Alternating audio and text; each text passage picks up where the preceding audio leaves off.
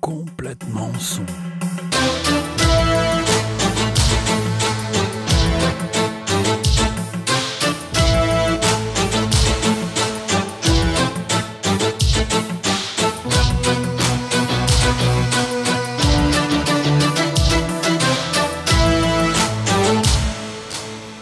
Le son, c'est la musique, mais c'est aussi le son au cinéma, la radio, le mastering, le studio d'enregistrement, les spectacles, les créations audio et les voix.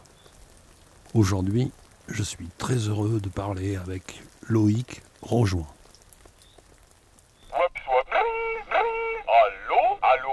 Eh bien, bonjour Loïc. Bonjour Garlo. Alors, je dois d'abord dire que tu n'es pas là, tu es chez toi. Oui. Reconfinement oblige. Eh oui. Et qu'en plus, on est le 11 décembre, soit le lendemain de l'annonce que les théâtres et les cinémas ne réouvriraient pas le 15. Et vu que tu es toi-même directeur d'un théâtre, tu dois être dans une forme exceptionnelle dans cette époque formidable, non? C'est ça, c'est ça. Ça devient, ouais, ça devient un peu lassant. Alors, euh, c'est.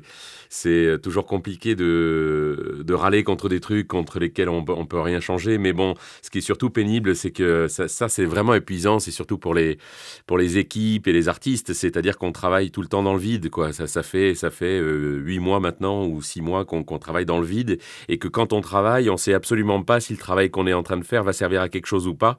Puisque ce que. Ce que ce qu'oublie un peu, euh, mais ça c'est normal, hein, c'est ce qu'oublient un peu les gens et ce qu'oublie euh, notre gouvernement surtout, c'est que on, c'est- pas exactement comme tenir une, une épicerie où on a du stock, hop, on rouvre quoi, si tu veux, c'est pas du tout la même Ouais, chose. ouais, ouais. Ben ouais, on, Ouais. on, on répète, on, on voilà, il y a toute une communication qui va avec, des mises en ligne de billetterie, de machin, de trucs, et là, là, moi, mon équipe euh, n'arrête pas de bosser pour euh, pour rien. Il faut tout refaire, tout remettre à plat en permanence et, rep- et repartir. Donc ça, c'est un peu épuisant, ouais.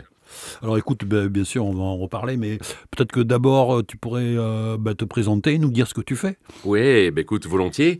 Euh, alors à la base, moi je suis comédien depuis 34 ans cette année, depuis 1986. Euh, ensuite, je suis devenu petit à petit auteur et metteur en scène dans les années 90.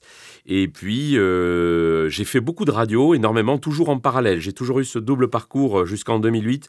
J'ai toujours eu ce double parcours euh, de, de, euh, d'homme de radio parce que j'ai, vite progressé dans mon métier en faisant des voix. euh, très très vite. Dès que je suis sorti du, du cours Florent, j'ai fait des voix. Ensuite, donc, je suis devenu homme de radio et comédien.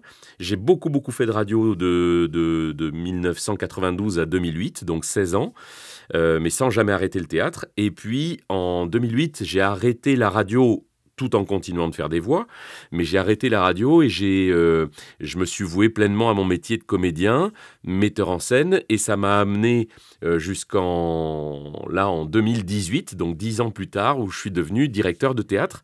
Euh, mon Ouais. épouse et moi, on a, on a racheté les parts d'un petit théâtre à Bordeaux qui s'appelle le Théâtre des Beaux-Arts.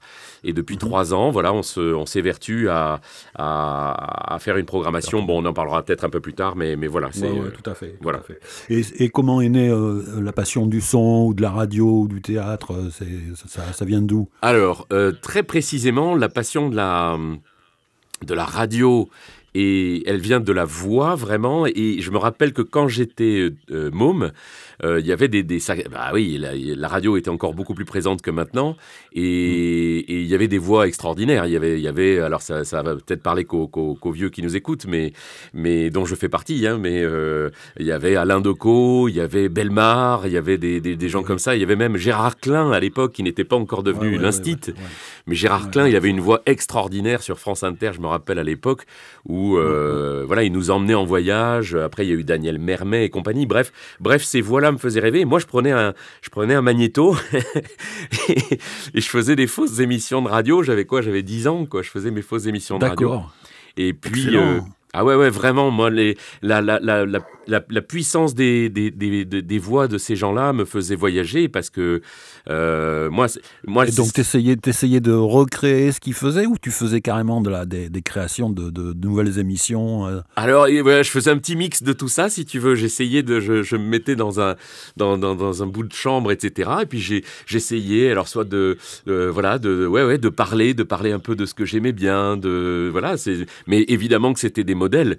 on n'inventait pas grand-chose, mais vraiment, ça m'a tout de suite plu. Et puis, il se trouve, en effet, que les gens disaient que j'avais une radio, qui, une voix, pardon, qui passait, qui passait bien.